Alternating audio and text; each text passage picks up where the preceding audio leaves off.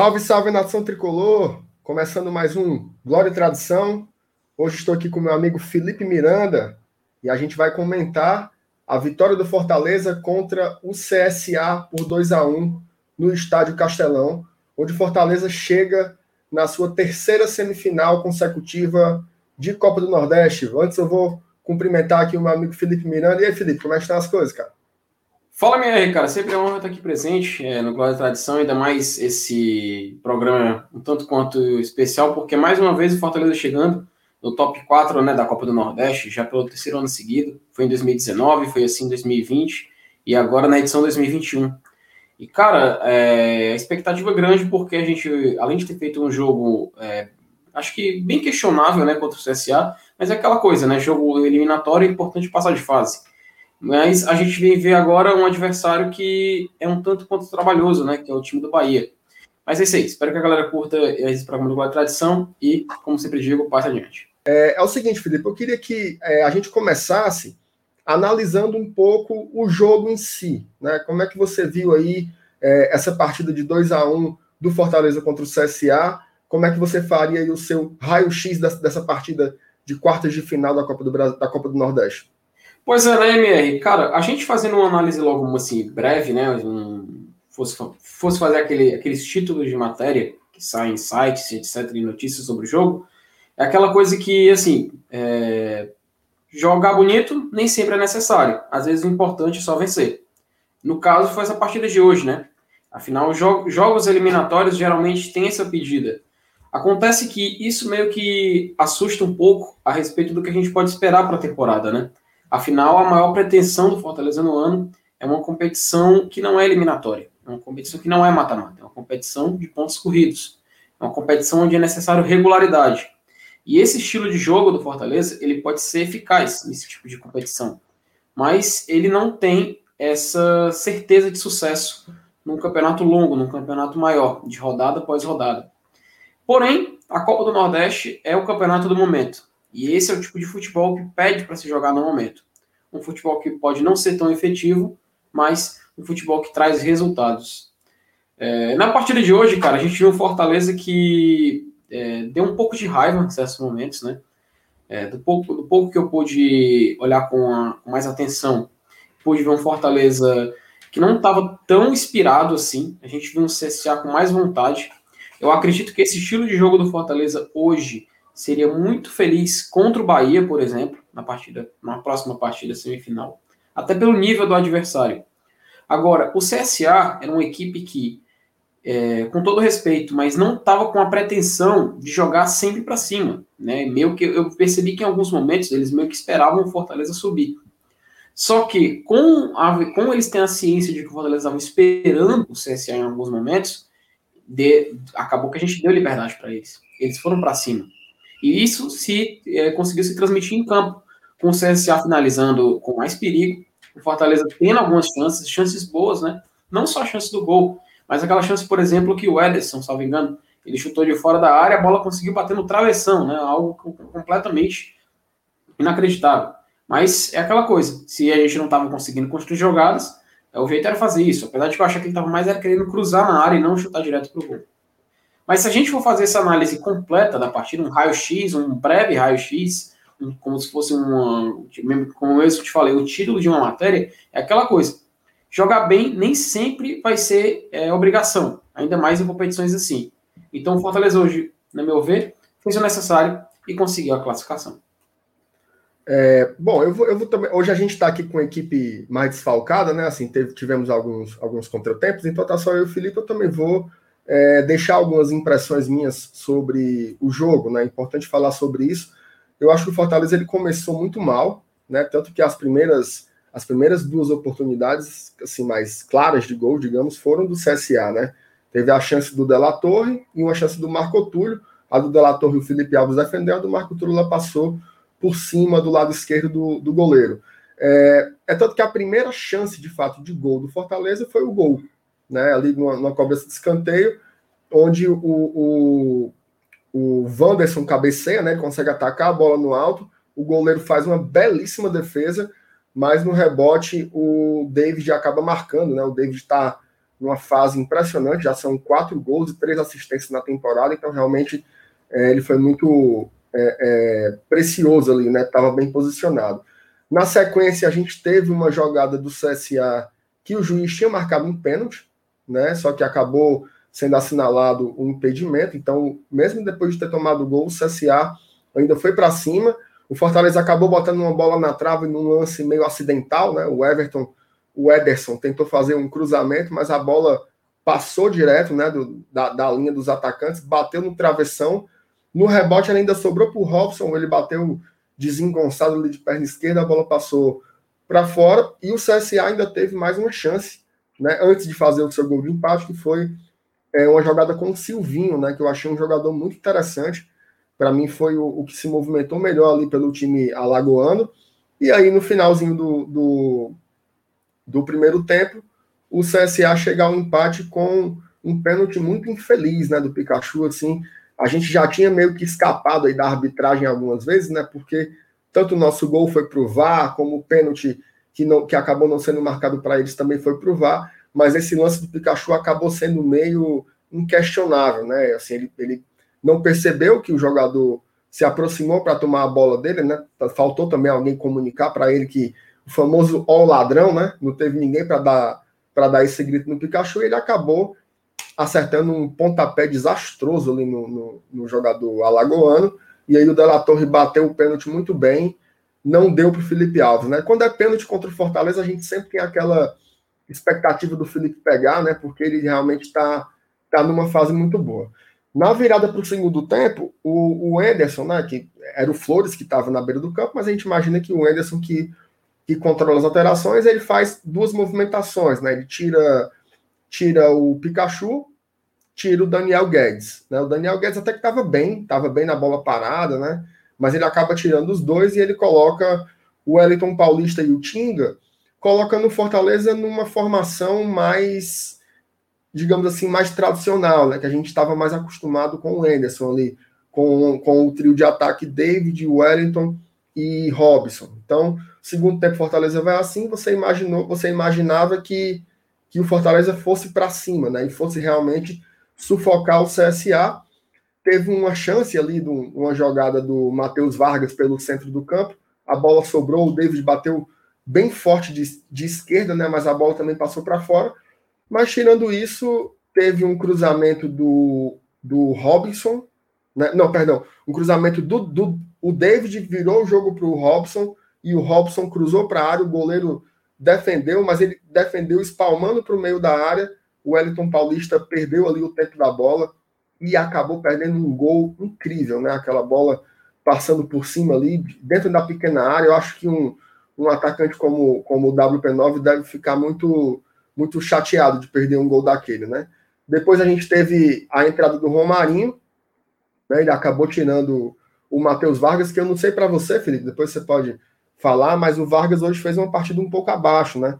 Ele vinha de uma sequência Foi. bem positiva. Não sei se é a expectativa que a gente tem para que ele sempre jogue bem, mas hoje ele foi um pouco abaixo, né? Foi, não, não, pelo menos a minha expectativa ele não conseguiu cumprir, sabe? Eu esperava bem mais do Vargas. É, a, até a questão é que a gente leva a, a, se perguntar, por exemplo, é, por exemplo, por que, que o Luiz Henrique realmente também sumiu, né? Então o Vargas meio que já, já é o, o titular é, do Anderson Moreira para o decorrer da competição. Eu acho que o adversário hoje também ele não exigia muito do Vargas, eu acho também por isso que ele não apareceu tanto, porque o CSA ele não ficou sempre a 100% atrás, mas ele tinha uma série de jogo que meio que anulava o, quando o Vargas tentava pegar na bola. Mas é aquela coisa, né? É, por um jogo, uma partida contra o Bahia, meio que se desenhava algo semelhante, mas o Vargas conseguiu pelo menos dar uma assistência. Hoje não. Hoje o CSA foi um time mais sólido, um time mais pesado, e a gente tivesse dificuldade, não foi, MR? É, a gente teve essa dificuldade sim, cara. O Romarinho ele entrou com muita vontade, né? Com muita movimentação, mas a fase do jogador realmente é uma coisa impressionante, né? Assim, é, aquele lance da furada, né? A gente viu que o, o, o, marcador do CSA ele deu um toquinho na bola, né? Que ele tira a bola do eixo da finalização, mas acaba meio que sendo um lance que representa um pouco da fase do jogador, né? Aquela furada, assim, parece que nada dá certo.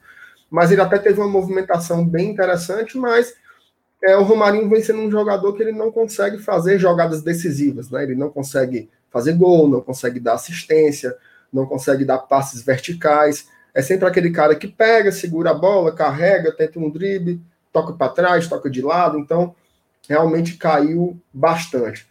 E aí, Felipe, logo depois vem o que para mim tem sido é, há muito tempo o grande ponto positivo desse Fortaleza do Anderson Moreira. Eu me lembro que lá atrás, quando, quando o Anderson estava super, super, super questionado, é, uma vez a Thaís me perguntou assim: mas diga aí uma coisa que você acha que melhorou com o Anderson. E lá atrás, isso na terceira rodada ainda da Copa do Nordeste, eu falei: a bola parada ofensiva. Né? E isso foi se confirmando a cada jogo, assim. Não, não consegui fazer esse levantamento para hoje, mas durante a semana eu vou fazer para trazer aqui nas lives do Glória e Tradição. É, quantos gols saíram de jogadas oriundas de bola parada, né? E hoje, mais uma vez, dois lances muito perigosos e teve alguns que a gente perdeu, né? Teve uns dois escanteios que, que o Pikachu bateu pelo lado esquerdo, os escanteios também com o Daniel Guedes. É, a, as únicas jogadas ofensivas de bola parada que a gente realmente desperdiçou foram as com o Ederson, né? Porque ele tentou bater direto, e foi um desastre, né? A bola passando por muito longe. Mas aí vem de novo a bola parada, o Robson dá, faz um, um cobra de uma falta colocando praticamente com a mão, né, para o Bruno Melo cabecear. Teve aquela apuração de novo no VAR que é super tenso, né? Porque é um embolado medonho ali para você saber se tava o dedo, o cotovelo, o, o canto de unha, se estava impedido mas acabou que o, o, o gol foi legalizado, né? Realmente estava em posição regular e o Fortaleza chega no gol de desempate.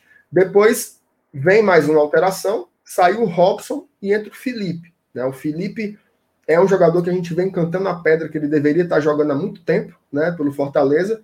É, como titular, ele acabou entrando, mas não entrou no lugar de um dos volantes, ele acabou entrando no lugar do Robson, né? É, inclusive, fazendo um, um parêntese aqui, já te perguntando, Felipe, você acha que essa, que essa alteração ela foi para trazer um melhor passe, né, para trazer uma melhor qualidade para tentar encontrar ali uma linha de saída com a bola, uma transição, ou o Ederson pensou realmente em, em trancar o Fortaleza ali, né, meter o, o, o ferrolho para tentar segurar o resultado? O que é que você achou?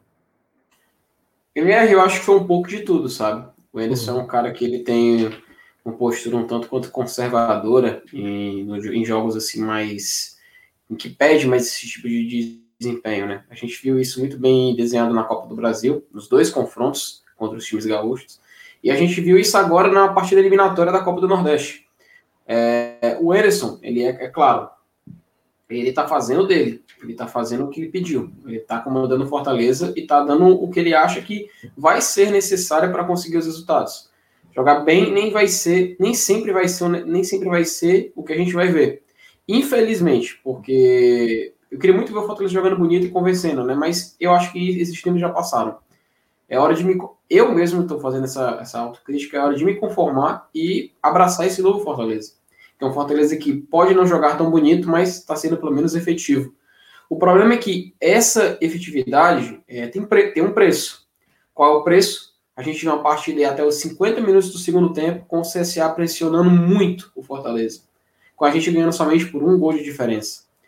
Acontece que a gente já ganhou do Bahia esse ano, já ganhamos.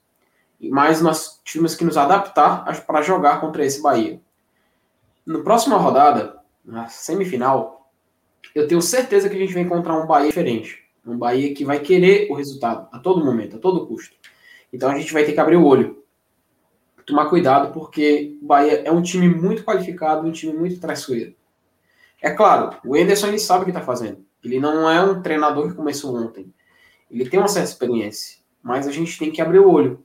Porque a gente perdeu um jogo para um Santa Cruz, não podemos esquecer, onde o Fortaleza simplesmente precisava fazer o básico, que era defender e atacar, só isso, mas não. O time só soube atacar, esqueceu de defender e acabou perdendo para o Santa Cruz.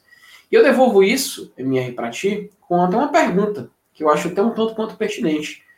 O Anderson tem agora, provavelmente, até porque o outro lado da chave meio que se desenha um Ceará e Vitória, é, que se adaptar ao jogo dele. Você acha que ele vai fazer isso? Já começando na próxima rodada contra o Bahia? Rapaz, assim, é, é, é, uma, é uma questão muito difícil, né, Felipe? Eu acho até que a gente pode é, parar aqui para refletir um pouco sobre as opções, de um modo geral, do, do, do Enderson né, para a partida. Hoje foi o Fortaleza, em termos de peças, né, o Fortaleza mais modificado com relação é, ao que a gente jogava na temporada passada. Né? Hoje só tinham como titulares quatro jogadores remanescentes da temporada anterior, né, que era o Felipe Alves, o Wanderson, o Bruno Melo e o David. Né? Os demais jogadores todos, eles, eles são dessa nova safra, né? dessa nova safra de, de contratações. Então, assim, é, a gente está sentindo um pouco na pele essa, essa história da reformulação, e ela está acontecendo né, durante a temporada, e a gente às vezes estranha, né? Hoje, quando saiu a, a, a, escalação, muita gente ficou assim: meu Deus, como é que o Quinteiro não é o titular? Como é que o Felipe não é o titular? Como é que o Wellington Paulista não é o titular?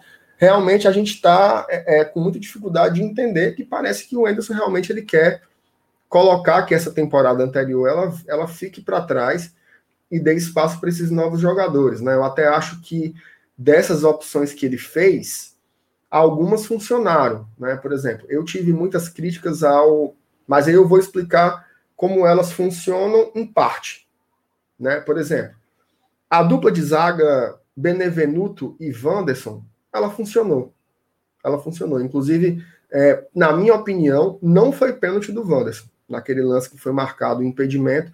Para mim, tem um ângulo que é muito claro que ele tá, tá com o braço aqui, mas ele não puxa, ele não, ele não vai, ele não faz a carga. O jogador sente o contato e ele se joga. É óbvio que aquilo no VAR, né, ia ter uma câmera lenta que ia mostrar a pele na pele, né? Tocando corpo com corpo e talvez sem essa, essa visão de intensidade que você vê é, com a jogada no tempo, no tempo normal e não em câmera lenta. Então, mas para mim o Wanderson e o Benevenuto, eles fizeram uma boa partida. Agora, qual é o problema de você jogar com o Wanderson e com o, o Benevenuto? É que se você joga com o Wanderson, com o Benevenuto, com o Ederson e com o Jussa, você tem quatro jogadores que compõem esse chamado sistema defensivo que não tem a ferramenta do passe de qualidade. Né? Eu acho que isso foi o grande nó tá, que o Enderson entrou e eu acho que é o que ele, o grande nó que ele vai ter que desatar no decorrer dessa semana. Ele pode ter um time mais físico? Pode. Ele pode ter um time que busque mais estatura, como que foi, foi o que ele tentou fazer hoje. Ele não sacou, ele não sacou o Quinteiro porque ele acha que o Wanderson joga mais do que o Quinteiro. Ele sacou o Quinteiro porque o forte do CSA é a jogada aérea. Você tem ali um camisa 9, o delator, e até na, na, na entrevista que a gente fez com o Adelmo, lá do canal de YouTube CSA Povão, ele caracterizava o De La Torre como um centroavante fixo. Esse 9 mais tradicional, que é o cara, como a gente chama aqui no Ceará, o garapeiro, né? Que fica esperando a bola vir só para empurrar para dentro ou fazer o gol de cabeça. Então, ele tentou dar mais estatura, né? Colocou o Bruno Melo, colocou o Wanderson para elevar a altura média do sistema defensivo. Ok, acho uma estratégia razoável. O Rogério Senna fazia isso direto fazia isso direto. Sempre quando ele trocava o, o, os laterais, ela era para o objetivo era pensar como tem uma compensação física ou não. Então ele tirava o time e botava o Gabriel, tirava o Carlinhos e colocava o Bruno Melo. Sempre é assim. Agora, se você faz isso, você tem que ter uma compensação no meio-campo para fazer o jogo acontecer. Né? Porque se você tem seis jogadores que da linha do meio de campo para trás não sabem fazer o jogo acontecer, Aí não tem jeito. Então, é tanto que o principal problema do Fortaleza hoje não foi o último passe. Né? Eu vi até alguém comentar na transmissão da TV Jangadeiro, né? Ah, tá faltando o último passe. Não, não tá faltando o último passe, não. Tá faltando a bola sair da defesa para o ataque com a, alguma qualidade. E nesse sentido, eu acho que é, um jogador, por exemplo, como o Felipe, sair jogando como titular ali no lugar do, do Ederson poderia ser é, um paliativo muito, muito, muito interessante, porque ele é esse jogador que ele consegue trazer a bola de um campo ao outro. Então, esses são alguns dos ajustes que o Anderson tem que fazer. O outro, é, não estou não tô decretando que não funciona, mas hoje esse trio de ataque, David, Robson e Pikachu, foi muito mal. Né? Principalmente pela questão do Robson e do Pikachu. O Pikachu fez uma partida muito abaixo. Muito abaixo, muito abaixo. Tinha uma hora que ele estava desorientado. Às vezes a gente reclamava né, do, do Robson ali pela ponta direita, mas a gente viu a diferença. A gente viu a diferença do Robson lá e do Pikachu lá. Não sei se é ritmo de jogo, não sei se falta, se falta intensidade, entrosamento, mas realmente a diferença é gritante. Então, eu acho que hoje foi um laboratório interessante para a gente entender que talvez o ataque, pelo menos enquanto não vem contratações para a Série A, seja isso mesmo. David, Wellington Paulista e Robson. Eu só acho muito estranho o Isaac não entrar mais. Né? Porque o Isaac é um jogador que veio com expectativa muito grande. Ele faz o falso 9, joga de meio atacante, joga de centroavante, só que ele não está jogando de jeito nenhum. Ele é um jogador que simplesmente não entra em campo. Então, essa é uma coisa que são alguns dos desafios que o Anderson vai ter aí né, durante essa semana para enfrentar, enfrentar o Bahia. E aí, meu amigo Felipe, eu queria que você comentasse um pouco dessas opções né, do Anderson de saída e também as modificações que ele fez no decorrer do jogo. Você acha que ele já encontrou o time ou ainda tem muito chão pela frente? Pois é, né, MR? Se a gente for dar uma olhada aqui na escalação rapidinho, só mesmo para conferir, né, fazer aquele confere. É, Felipe Alves, é, certeza de gol, sempre. Daniel Guedes, cara, é, eu curti um pouco o futebol dele, só que já pensando no Bahia, eu acredito que o Tinga seja uma escolha melhor, sabe? Isso já pensando a longo prazo, né? E talvez até mesmo para a decisão, para a final. Afinal, vamos pegar ou o Ceará ou o Vitória. Pelo menos é, é, o que é o que seria o padrão, né? O que seria o normal entre aspas é, dos nossos adversários que a gente poderia esperar. Na zaga, cara, eu já. Aquele, essa duplinha Benevenuto e Wanderson não me agradou, sabe? Eu acho que o Quinteiro era para estar tá lá. Eu não, não, não gostei de ver o Quinteiro fora, sabe? A gente vê como o passe dele é diferenciado, de como a gente precisa ter um jogador como o Quinteiro na nossa linha de defesa. Bruno Melo na lateral esquerda. Cara, o Bruno Melo fez o gol da, gol da vitória? Fez o gol da vitória, mas ainda assim eu não abro mão do Carlinhos, sabe? Eu acho que o Carlinhos ainda assim pode, pode contribuir muito mais do que o Bruno Melo em campo atualmente, apesar do gol. É, na volância, né, Ederson Jussa, eu, poxa, eu não vou perder mais meu tempo aqui falando por que eu acho que o Felipe deve se titular. Eu vou falar que o Felipe tem que ser titular e ponto. É, Matheus Vargas a gente já discutiu agora há pouco, então realmente ele vai, continu vai continuar sendo o nosso camisa 10, sendo que ele fecha 96. E o trio de ataque, cara, é a questão Pikachu, né? Porque o correto seria o Pikachu ser aquela opção, não a nossa exceção, né? É, eu até vou, vou trazer aqui o ponto que o Romarinho é, é banco, o Oswaldo é banco, o Wellington Paulista, no momento, vejo como titular. E para ao lado do Wellington Paulista, Robson e David tem que ser mantido como as opções. Eu repasso para ti, MR, só para te fazer uma pergunta. Tu acha que, mesmo não chegando no 9, o Wellington Paulista é o nosso atacante? Cara, assim, eu acho que ele não, ele talvez não seja o centroavante que está entregando o que a gente espera de um cara que tem o tamanho, né, que tem o peso do Wellington Paulista em competições como a Série A, né? O Wellington Paulista é um centroavante que sempre jogou em Série A, então é um cara muito pesado, que tem muitos gols na competição, mas ele não tem entregado. Agora, quem entra no lugar dele também não entrega, né? Também não entrega. Então assim, hoje no primeiro tempo a gente viu muito isso, né? Assim, o Robson ele perdendo gols e ele com uma movimentação muito estranha, né? Ele estava muito errado ali, jogando no deslocado. meio dos Como Des, é? Deslocado, né? Bem deslocado, deslocado assim. É, e, e, depois de uma semana, de uma semana treinando, né? Então, assim, você vê que talvez seja uma coisa que não funcione muito. O Wellington, ele, ele, ele não tá conseguindo fazer os gols, e a gente às vezes até se indigna, né? Pô, o cara tá na ponta direita cruzando bola, mas ele está cruzando muito bem.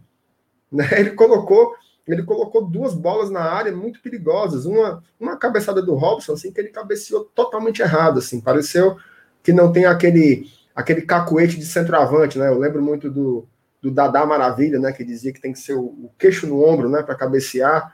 E ali ele tentou tirar a força da bola, acabou sendo uma cabeçada é, muito, muito, muito estranha. Então, assim, o Wellington Paulista é aquilo. Ele, ele, eu me lembro que quando ele chegou aqui em 2019, ele passou 11 jogos sem marcar, né? Sempre com muita vontade em campo, isso a gente não podia não podia reclamar, mas ele passou 11 jogos sem, sem fazer um gol. Então, assim, é... bom, por enquanto, com os que tem, eu acho que o Wellington Paulista ainda é o titular, embora eu ache que o Gustavo Coutinho merecia jogar mais vezes, né? Eu só tenho a impressão que isso não vai acontecer porque agora são, são jogos muito grandes, né? Agora vai ser uma semifinal. Se a gente passar uma final, não sei se ele vai botar é, o, o, o, garoto nessa fogueira, não, tá? É, vamos dar continuidade aqui, o, Felipe. Eu queria, eu queria falar uma coisa para você, cara. Hoje teve, teve um, um ar interessante, né? Porque vários jogos dessa Copa do Nordeste foram destruídos pela arbitragem, né? E hoje te, deveria, ter, deveria ter sido mais um desses, né? Imagina aí que o nosso primeiro gol teria sido anulado e o gol do CSA, o, o pênalti do CSA, o primeiro, teria sido marcado, né? Então, você poderia ter tido ali decisões da arbitragem que trans, poderiam ter transformado completamente o resultado da partida. A gente aqui, muitas vezes, confunde muito a crítica à arbitragem com a crítica ao VAR, né? várias vezes pediu para acabar com o VAR e tudo mais. Eu queria que você comentasse um pouco com isso, um pouco sobre isso, né, de como o VAR fez diferença, inclusive no resultado final da partida. Pois é, né, MR? Cara, é até triste a gente comentar um pouco sobre esse tema, porque é inegável que o VAR é uma ferramenta muito importante, né? Uma ferramenta que, eu acho que, na minha opinião, chegou para ficar no futebol. E no caso, cara, da arbitragem da Copa do Nordeste, é uma arbitragem que é completamente desastrada, é completamente ineficaz, os, é, são decisões completamente equivocadas. É, é até surpreendente, cara, que eu fiquei surpreso quando anunciaram que iam ter, ia ter VAR nessa fase final da Copa do Nordeste, porque foi um grande alívio. E a gente viu hoje, por que é importante ter. Cara, era se não fosse os erros de arbitragem, aliás, se não fosse o VAR para corrigir os erros de arbitragem, o jogo teria ficado 1x0 para o CSA. Porque é, é, foi, foi, absurdo com aquele lance do David. Era claro que não havia impedimento, mas tudo bem, a gente entende o, o árbitro marcar. E o Bandeirinha do outro lado, do que no lado era o lado que o CSA atacava, ele teve pelo menos dois ou três lances de ataque do CSA, que o cara estava na posição correta, e ele não deu o que a, a comentarista de arbitragem na Fox Sports falou, que é o é o delay flag, algo, algo desse tipo. Repita. Que é o. Cara, não vou fazer, é delay flag. Que o, no caso, o bandeirinha ele tem que esperar a jogada terminar para poder marcar um impedimento ou alguma irregularidade. Só que, cara, é surpreendente como o árbitro ele meio que esqueceu disso e abriu mão. E até passa, passa de volta essa, essa, esse tema, MR, porque, cara, a gente é, pegou um time como o CSA, Próxima rodada é com, contra o Bahia. Sem querer comparar, mas a gente sabe como, como essa arbitragem da Copa do Nordeste é meio tendenciosa às vezes. E o Bahia é um clube que tem pelo menos mais tempo de Série A, um clube que tem mais influência, né? A gente até tem medo desse tipo de coisa. E o VAR chega para dar essa, essa, em tese, essa maior segurança, né? E até porque é um confronto entre duas equipes que hoje em dia se equivalem, duas equipes de Série A do Campeonato Brasileiro. E, cara, eu já te passo de volta, acrescentando uma coisinha a mais. É, se não fosse o VAR, cara, se não fosse o VAR, se não fosse o que o VAR traz pra gente, principalmente no confronto com esse contra o Bahia, eu te garanto que tranquilo eu não ficaria. Eu, para esse jogo contra o Bahia, fico um pouco mais calmo, um pouco mais tranquilo. Tu fica como em relação a isso? Não, cara, assim, eu acho que, que essa insegurança, né, quando você pega grandes adversários do futebol nacional e soma-se isso à péssima qualidade das arbitragens, é uma insegurança que está sempre nos, nos, cercando, né? Assim, eu, eu me lembro de, sei lá, de criança, você já ter medo de ser garfado jogando contra, contra um time de peso, né? Um time de camisa pesada. Agora, é, o VAR, ele não impede disso acontecer, né? Tanto que a gente já, já foi prejudicado várias vezes com o VAR, mas convenhamos que é muito mais difícil, né? Você, você enrolar com o VAR. O que acontece muitas vezes é a arbitragem ela ser tendenciosa para o time de camisa mais pesada, né, nacionalmente, é, em lances que não são capitais. Aquela inversão de falta, né? O cara dá um tostão no outro jogador, você não marca nada, você inverte os critérios, um cara de um time leva amarelo e o do outro não leva, em lances muito semelhantes. Então, essas pequenas, entre aspas, engabeladas, né, durante o jogo, isso aí, infelizmente, acontece muito, muito, muito, muito. E quando você vai somando as peças, às vezes, ó, o cara era para ter levado um cartão, o outro também, poderiam ter expulsões, né? Poderiam ter lances que fariam a diferença no final da partida também. Então, o VAR, querendo ou não, ele inibe um pouco mais isso. Então, eu sou super defensor da tecnologia, mas eu concordo demais. Aí o, o Fabrício Oliveira até comentou que é, o, o, o, mais difícil do VAR aqui no Brasil tem sido a demora. Né? Assim, hoje foi uma, uma situação lamentável. Eu estava vendo um jogo com a minha filha e você grita gol e depois você tem que conter o seu grito de gol porque você não sabe se vai dar ou não. E o cara fica lá com aquela aquele juiz com aquela pança enorme, né? O cara lá fica batendo na pança, não sei se ele tem azia, não sei que diabo é, mas ele fica lá por minutos esperando é, o, o, o, a turma lá do VAR né, na cabine decidir o, o, desfecho do lance, então assim, é muito ruim, né? Você fica com aquela, aquela sensação, meu amigo, diga logo se foi gol ou não, pelo amor de Deus. Então, assim, é muito chato, né? É muito chato realmente assistir o futebol aqui e tudo, tudo é muito, muito demorado, né? Você vê. É, você, eu, eu gosto muito de acompanhar jogos da Premier League, por exemplo é impressionante a eficiência do VAR, entendeu? Assim, você, os caras, os caras traz essa linha do impedimento, eles fazem na hora. Lá você vê ao vivo o cara esticando a linha, bota lá os vetores e tudo mais. Eu não vou saber explicar porque eu sou de humanas, né? Qual é o cálculo lá, mas ele, mas ele faz isso, né? Então assim, você fica e tudo muito rápido. Hoje qualquer lance do VAR se tiver um gol, um, o gol do Bruno Melo, eu não tive dúvidas, né? Ali, eu, eu me lembro que antigamente tinha um negócio muito bom para impedimento, que era mesma linha. Cara dizia assim, não, isso aí é? É mesma linha, né? Não marca. Tipo assim, se o cara tá um dedo na frente do outro, você não fere o, o princípio da regra, né? Você é do direito, você sabe, né? Qual, qual, por que, que tem que ter uma pena, né? Se, se o infrator ele levar alguma vantagem daquilo. Se o seu dedo midinho está na frente, não tem vantagem nenhuma né? É uma coisa meramente milimétrica, formal, retrógrada. É, é, é broxante, porque todos os esportes eles avançam no sentido de ter mais pontos, né? Você vê a NBA, a NBA nos últimos 30 anos, ela evoluiu para ter mais pontos, para ter chance dos, dos placares serem muito maiores, o futebol americano. E o futebol não, parece que do jeito como ele é aplicado no Brasil, parece que é feito para ter menos gols, né? Para tudo ser anulado, para tudo ser e não é assim. Eu acho que se se está nessa, nessa tolerância de, de um dedo, um palmo, não faz sentido você marcar um, um impedimento. Então, o lance do Bruno Melo ele foi de cara, né? Você via, não, aí não tem. Qual é a vantagem que o Bruno está levando aí, né?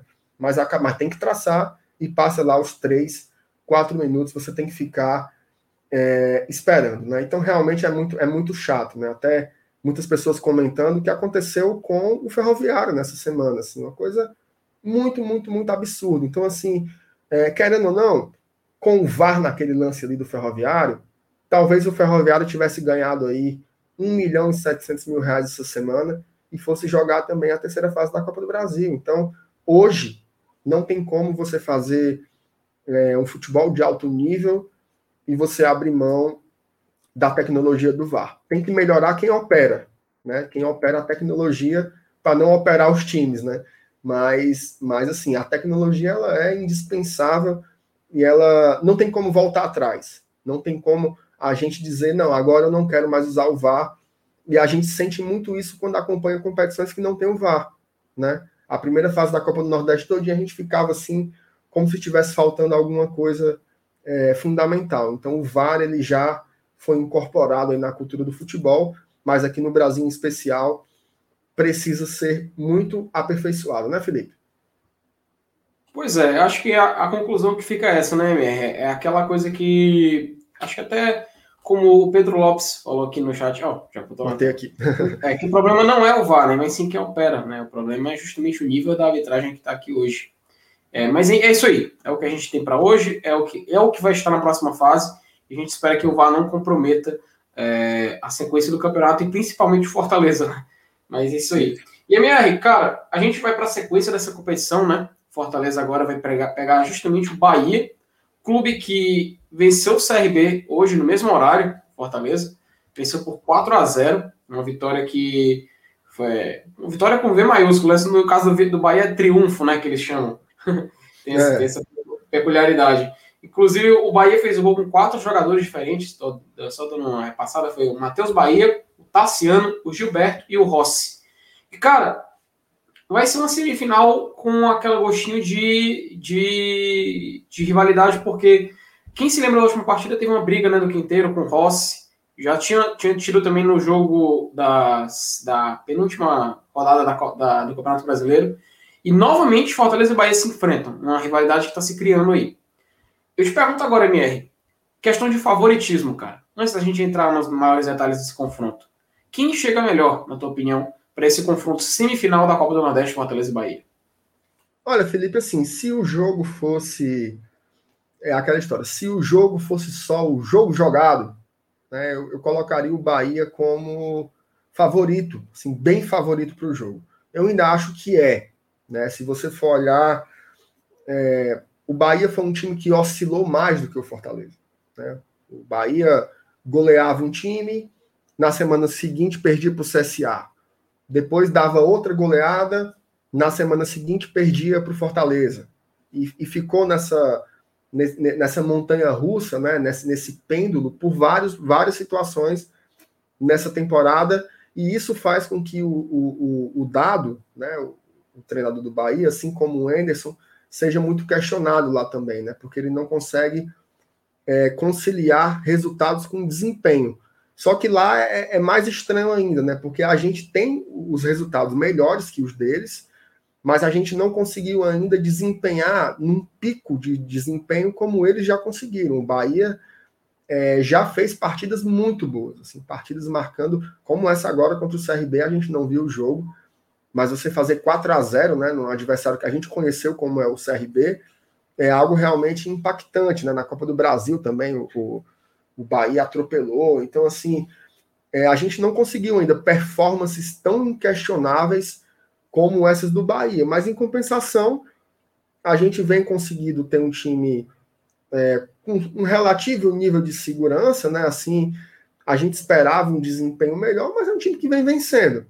Né? Um time que vem vencendo, vem, vem jogador. Na, na última partida estava estreando o jogador, né? A última partida a gente colocou todos os reservas contra confiança, com exceção do goleiro, e ainda teve uma estreia. Então, assim, são processos diferentes, né? São processos diferentes Agora, tem um ponto.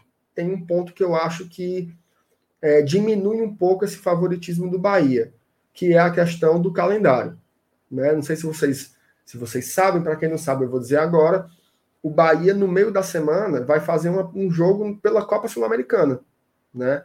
Que vai ser na quarta-feira à noite e vai ser um jogo lá em Montevideo.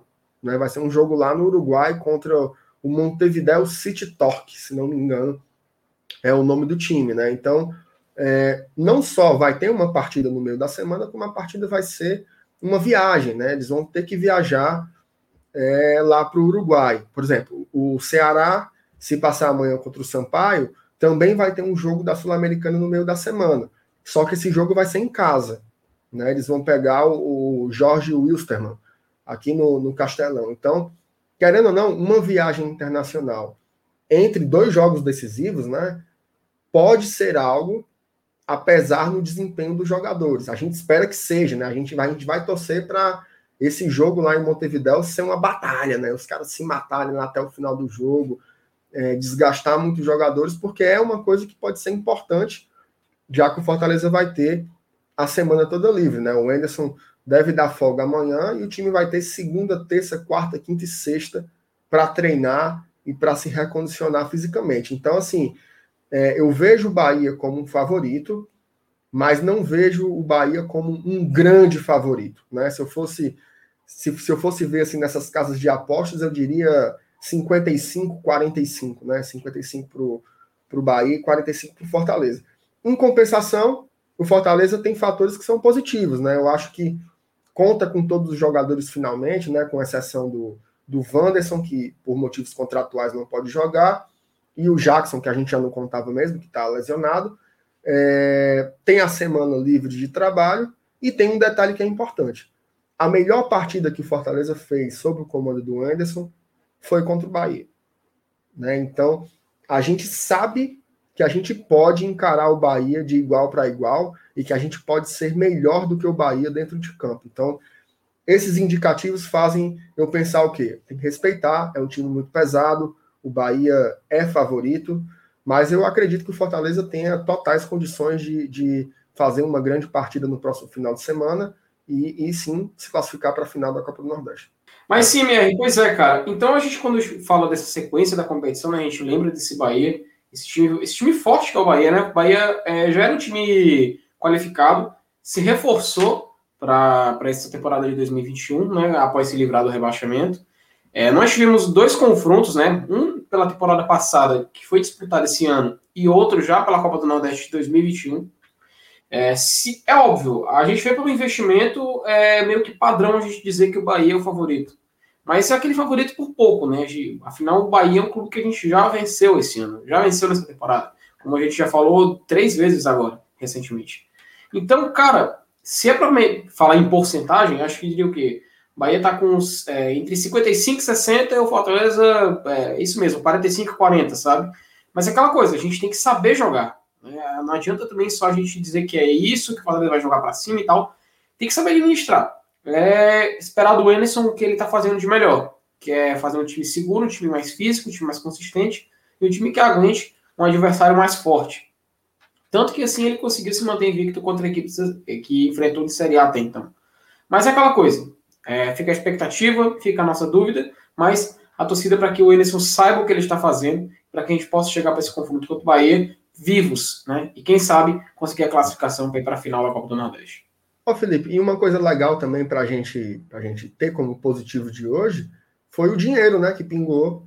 Fortaleza, por se classificar para as semifinais da Copa do Nordeste, recebe aí uma quantia de 350 mil reais. Assim. Não é nada parecido com os valores que a Copa do Brasil paga, né, por cada fase, mas querendo ou não, ora, imagina aí, pingasse pelo menos mil conto aqui no bolso da gente, Felipe, tava bom demais. Então imagina aí 350 para o Leão de Aço. Bom, assim, Felipe, eu, eu queria é, agradecer demais, meu amigo, você aqui por ter feito esse programa comigo hoje. Foi um, um desafio danado para mim, assim, apresentar, e ainda mais apresentar só com uma pessoa comentando, né? Acaba que você tem que apresentar e ser comentarista também, tem que acompanhar o chat. Agradecer a todo mundo aqui que está participando aqui dessa live. Acho que muito bom, a gente conseguiu destrinchar né, tudo que, que dizia respeito a esse jogo e ainda pensar um pouco é, à frente né, nos próximos jogos. Então a gente agradece demais a audiência. Peço que todo mundo compartilhe aqui o nosso conteúdo, né? Tanto os nossos podcasts como os nossos vídeos aqui na, na plataforma do YouTube. Lembrando que todo dia, às 20 horas, a gente está sempre com lives aqui, sempre com, com conteúdos novos, falando sobre Fortaleza, falando sobre futebol. Então, assim, é muito, muito, muito interessante. Manda aqui um abraço para todo mundo, né? Saudações tricolores e que a gente se encontre na próxima, tá ok? Um abraço para todo mundo. Um abração, meu irmão. Vamos lá, pessoal. Tchau, tchau. Até mais, pessoal.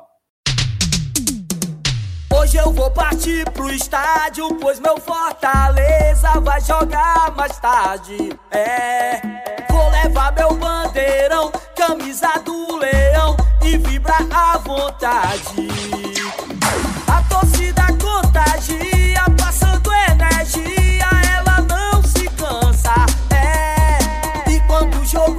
Acabar,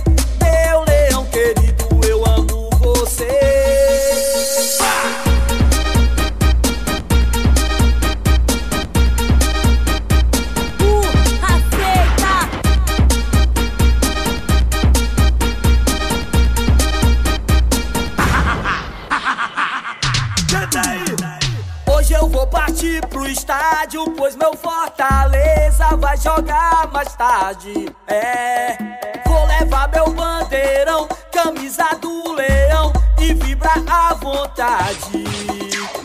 A torcida contagia, passando energia, ela não se cansa.